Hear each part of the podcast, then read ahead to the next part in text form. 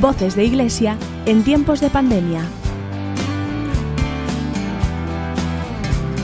Escuchamos a don Pablo César González, párroco de Rivadavia.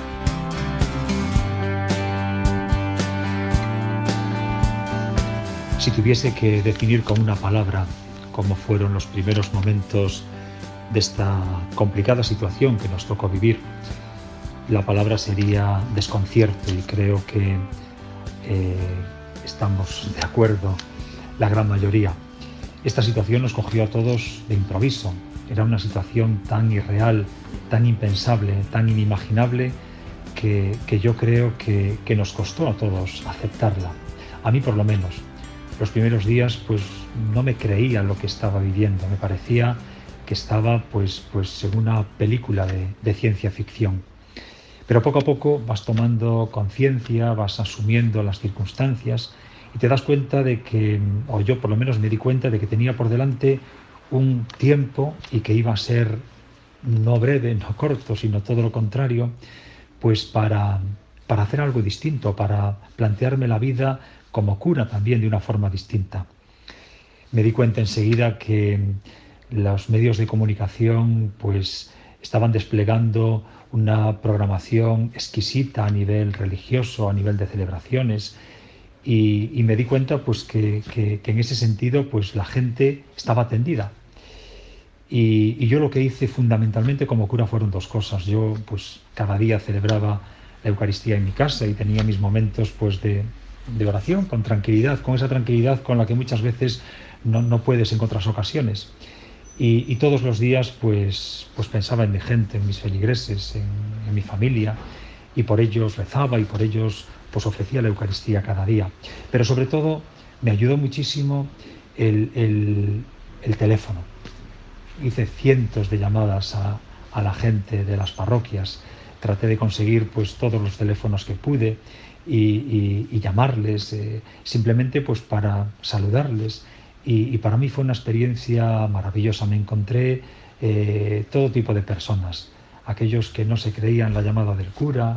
Recuerdo que una señora pues incluso me dijo, es la primera vez que un cura me llama por teléfono. Detalles que, bueno, que me dejaban cansado porque eran horas al teléfono, pero feliz. Después de hacer pues cada día un montón de llamadas, me sentía feliz porque me daba cuenta de que aquel pequeño gesto pues a mí me ayudaba muchísimo y, creía que, a la gente a la que llamaba pues, pues también les, les resultaba pues una oportunidad de, hablar y de, y de, desahogar y de contar cómo estaban viviendo su situación. Yo fue las dos grandes eh, tareas que, que, hice en esos tiempos, en esos días, en esas semanas de, confinamiento. Y luego, pues Dios que siempre aprovecha pues cualquier circunstancia para asomarse a la vida de cada uno y hacernos regalos extraordinarios, pues a mí me hizo un regalazo.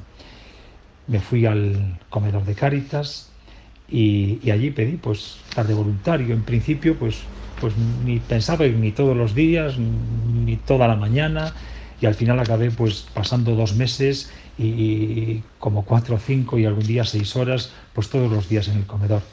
Me sentí feliz, feliz Hacía mucho tiempo que no me sentía tan feliz de hacer cosas tan sencillas, pero que me parecían que, eran súper grandes. Descubrí la grandeza de pelar patatas, descubrí la maravilla de fregar pues, unos cacharros, de descargar material, de, descargar comida, de, de, hacer las cosas más ordinarias y más sencillas y, al hacerlas por los demás, descubrí que realmente tiene sentido lo pequeño, lo sencillo, lo que tantas veces decimos, al final pues lo, lo, percibí en esos momentos en los que pasé en el comedor de Cáritas. Comedor de Cáritas al que yo le cambiaría el nombre, o por lo menos le pondría otra placa por debajo. Le pondría algo así como Escuela de Humanidad, Escuela de Dignidad.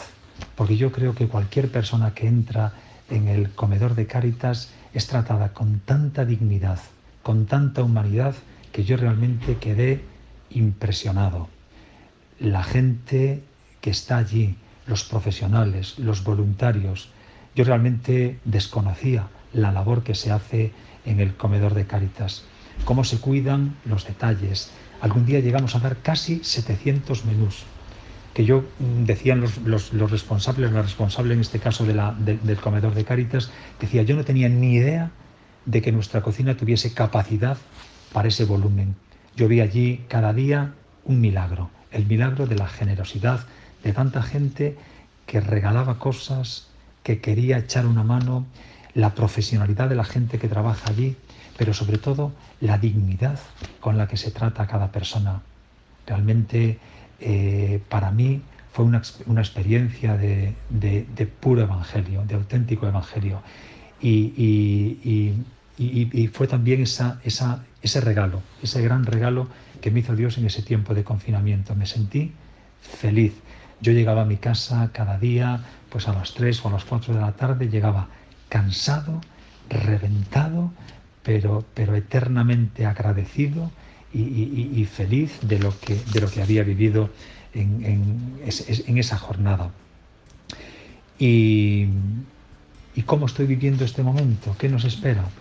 Pues bueno, yo creo que, yo creo que al final, pues cuando uno escarba un poquito así en las circunstancias, cuando uno reflexiona a la luz de los acontecimientos vividos, pues acabas descubriendo que, que en el fondo, en el fondo, pues Dios sigue muy cerca de nosotros y sigue muy cerca de nosotros a través de, tantas personas que están siendo tan generosas, que han sido tan generosas en estos momentos, en estos tiempos. A veces personas que pueden hacer las cosas pues con actitud creyente o no, pero Dios se vale de todo y de todos para acercarse lo más posible a cada uno de nosotros.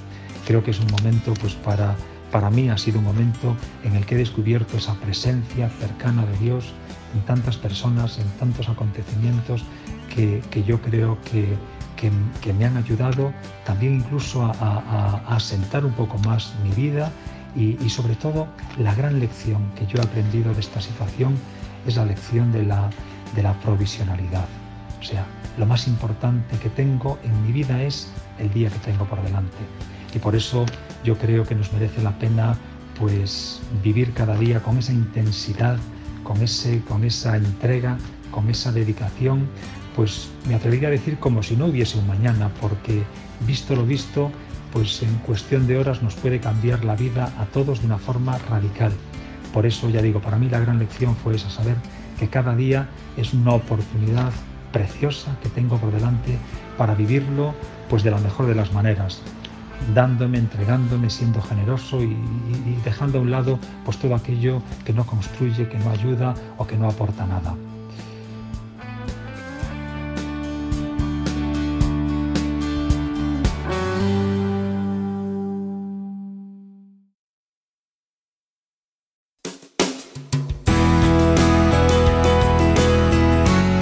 El obispo sale a tu encuentro.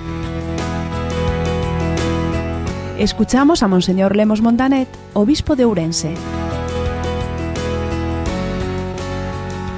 Estamos viviendo ya al inicio del mes de los santos, del mes de noviembre, esta fiesta solemne de todos los santos, el día 1, y sobre todo a lo que le estamos dando mucha importancia en nuestras tierras de Galicia y en nuestra diócesis de Orense, a la conmemoración de los fieles difuntos. Este año lo celebramos dentro de unas coordenadas muy complejas, que son aquellas que están siendo provocadas por la incidencia, la reincidencia, quizá con cierta virulencia, de la pandemia entre nosotros. Que este año la festividad, la solemnidad de todos los santos y la conmemoración de los fieles difuntos nos ayuden a descubrir, mis queridos amigos y amigas, la clave de nuestra vida, que es la clave de la esperanza y de manera especial la proyección o la perspectiva de la eternidad. Este año, sin ninguna duda, al menos un servidor, tendrá muy en cuenta a las personas que a lo largo de esto, los últimos meses, los meses de confinamiento y, últimamente, em, son, pasan a la eternidad de una manera tan dramática, diría yo. Algunos sin la presencia de sus familiares más queridos, en una estricta soledad, y otros, deseándolo, no han podido recibir los, los auxilios espirituales, los sacramentos de el sacramento de la Santa Unción. A ellos, y pensando sobre todo en ellos y en sus familiares, los tenemos muy cerca de nuestro corazón Y los vamos a hacer presente tanto en la liturgia del Día de Todos los Santos como en la conmemoración de los fieles difuntos en la Eucaristía que voy a presidir en la catedral a las 8 de la tarde de lunes día 2. En, ese, en esa Eucaristía vamos a tener presentes precisamente a los difuntos, a aquellos que han partido a la casa del Padre durante esta pandemia y que lo han hecho en condiciones muy críticas. Y también nos recordaremos de nuestros inmediatos predecesores, obispos, sacerdotes, religiosos y religiosas, misioneros, hombres y mujeres que han contribuido a que esta iglesia que peregrina por las tierras de Orense sea una iglesia viva, que a pesar de las dificultades está llamada para ser presencia de comunión, presencia de mm, presencia viva de la Iglesia Universal en esta porción de la tierra que es Orense. No nos olvidemos también que el Santo Padre Francisco, teniendo en cuenta las circunstancias que vivimos, ha extendido la indulgencia plenaria concedida eh, por nuestros difuntos que podemos lucrar, que podemos ganar tanto el Día de Todos los Santos como el Día de los Difuntos en las iglesias y en los cementerios. Él la extendió no solamente a esos dos días, sino a lo largo de todo el mes de noviembre. Seamos generosos, acogiendo esta riqueza que es propia de la ternura de la Iglesia para beneficiar a aquellos difuntos, a aquellos hermanos difuntos que lo necesiten en esa perspectiva de la eternidad como dicen nuestra gente y decimos nosotros, que beneficien a esas almas del purgatorio, a esos hermanos nuestros y hermanas que están en el purgatorio esperando gozar de ese cielo nuevo y de esa tierra nueva.